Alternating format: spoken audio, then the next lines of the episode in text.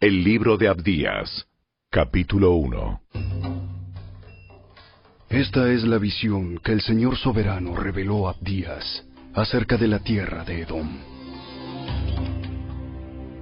Hemos oído un mensaje del Señor, que un embajador fue enviado a las naciones para decir, prepárense todos, convoquemos a nuestros ejércitos y ataquemos a Edom. El Señor dice a Edom, te haré pequeña entre las naciones, serás muy despreciada. Has sido engañada por tu propio orgullo, porque vives en una fortaleza de piedra y haces tu morada en lo alto de las montañas. ¿Quién puede tocarnos aquí en las remotas alturas? Te preguntas con arrogancia. Pero aunque te remontes tan alto como las águilas y construyas tu nido entre las estrellas, te haré caer estrepitosamente, dice el Señor. Si vinieran ladrones en la noche y te robaran, ¿qué desastre te espera? No se llevarían todo. Los que cosechan uvas siempre dejan unas cuantas para los pobres, pero tus enemigos te aniquilarán por completo. Registrarán y saquearán cada rincón y cada grieta de Edom. Se llevarán hasta el último de los tesoros escondidos. Todos tus aliados se volverán contra ti y ayudarán a expulsarte de tu tierra. Te prometerán paz, mientras traman engañarte y destruirte. Tus amigos de confianza te tenderán trampas y ni siquiera te darás cuenta. En aquel día ni una sola persona sabia quedará en toda la tierra de Edom, dice el Señor.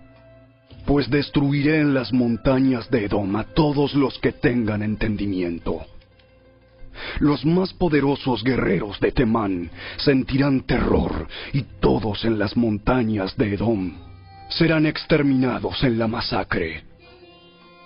A causa de la violencia con la que trataste a tus parientes cercanos de Israel, te llenarás de vergüenza y serás destruido para siempre. Cuando tus parientes fueron invadidos, te mantuviste al margen y te negaste a ayudarlos. Los invasores se llevaron su riqueza y echaron suertes para repartirse Jerusalén. Pero tú actuaste como un enemigo de Israel.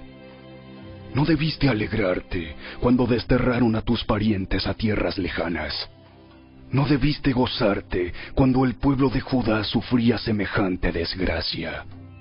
No debiste hablar con arrogancia en ese terrible tiempo de angustia. No debiste saquear la tierra de Israel mientras ellos sufrían semejante calamidad. No debiste regodearte de su destrucción mientras sufrían semejante calamidad. No debiste robar sus riquezas mientras sufrían semejante calamidad. No debiste pararte en la encrucijada para matar a los que intentaban escapar. No debiste capturar y entregar a los sobrevivientes en su terrible tiempo de angustia. Se acerca el día cuando yo, el Señor, juzgaré a todas las naciones paganas. Como le hiciste a Israel, así se hará contigo. Todas tus malas acciones recaerán sobre tu cabeza. Así como te tragaste a mi pueblo en mi monte santo, así tú y las naciones vecinas se tragarán el castigo que derramaré sobre ti. Sí, todas las naciones beberán, se tambalearán y desaparecerán de la historia. Sin embargo, Jerusalén será un refugio para los que escapen, será un lugar santo, y el pueblo de Israel regresará para reclamar su herencia. El pueblo de Israel será un fuego violento y Edom un campo de hierba seca. Los descendientes de José serán una llama que rugirá a través del campo, devorándolo todo. No quedará nadie con vida en Edom. Yo, el Señor, he hablado. Entonces mi pueblo que vive en el Negev ocupará las montañas de Edom. Los que viven en las colinas de Judá poseerán las llanuras de los filisteos, y se apoderarán de los campos de Efraín y de Samaria, y el pueblo de Benjamín ocupará la tierra de Galad. Los desterrados de Israel volverán a su tierra y ocuparán la costa de Fenicia hasta Sarepta al norte.